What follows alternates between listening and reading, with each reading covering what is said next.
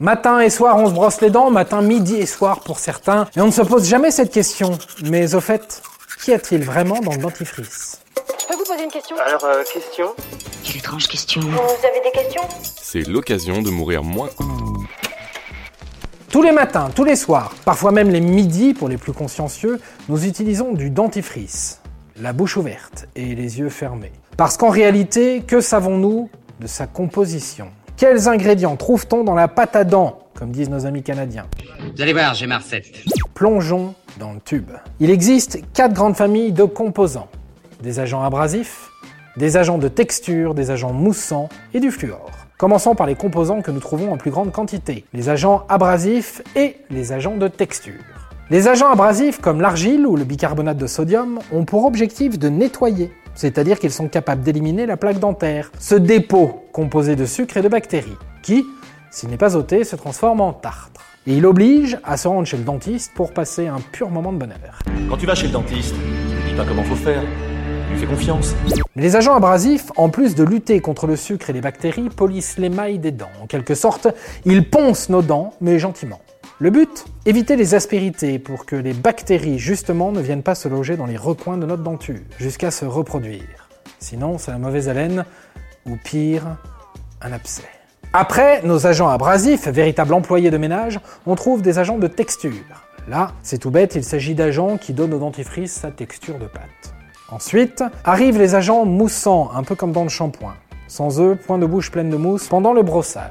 Savez-vous le sens du dicton Pierre qui roule n'amasse pas mousse Généralement, dans le dentifrice, on trouve du lauryl sulfate de sodium. Mais est-ce vraiment utile?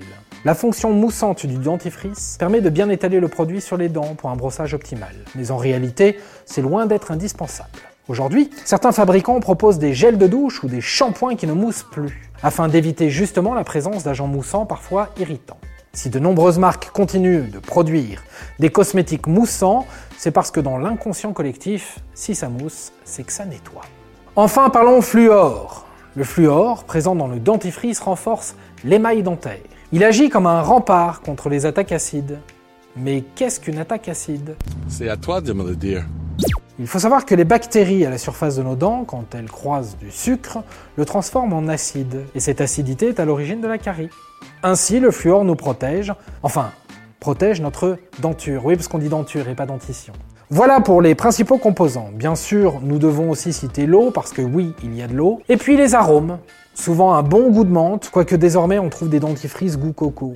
On trouve également du colorant dans les dentifrices qui octroie une belle couleur blanche. Elle est aussi présente pour nous rassurer. Il y a aussi des agents conservateurs qui permettent de préserver le dentifrice et empêchent les bactéries de s'y développer. En tout cas, si vous voulez éviter les ingrédients irritants, tels que les agents moussants, le mieux est de fabriquer votre dentifrice maison. C'est facile et écolo. Il vous faudra des agents abrasifs comme de l'argile, du bicarbonate et même un peu de charbon végétal, de l'eau et des agents de texture, éventuellement des huiles essentielles pour le goût.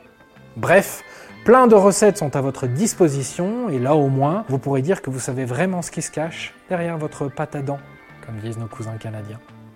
Et voilà, maintenant, vous savez tout. Au revoir, messieurs, dames. C'est ça la puissance intellectuelle. Sapristi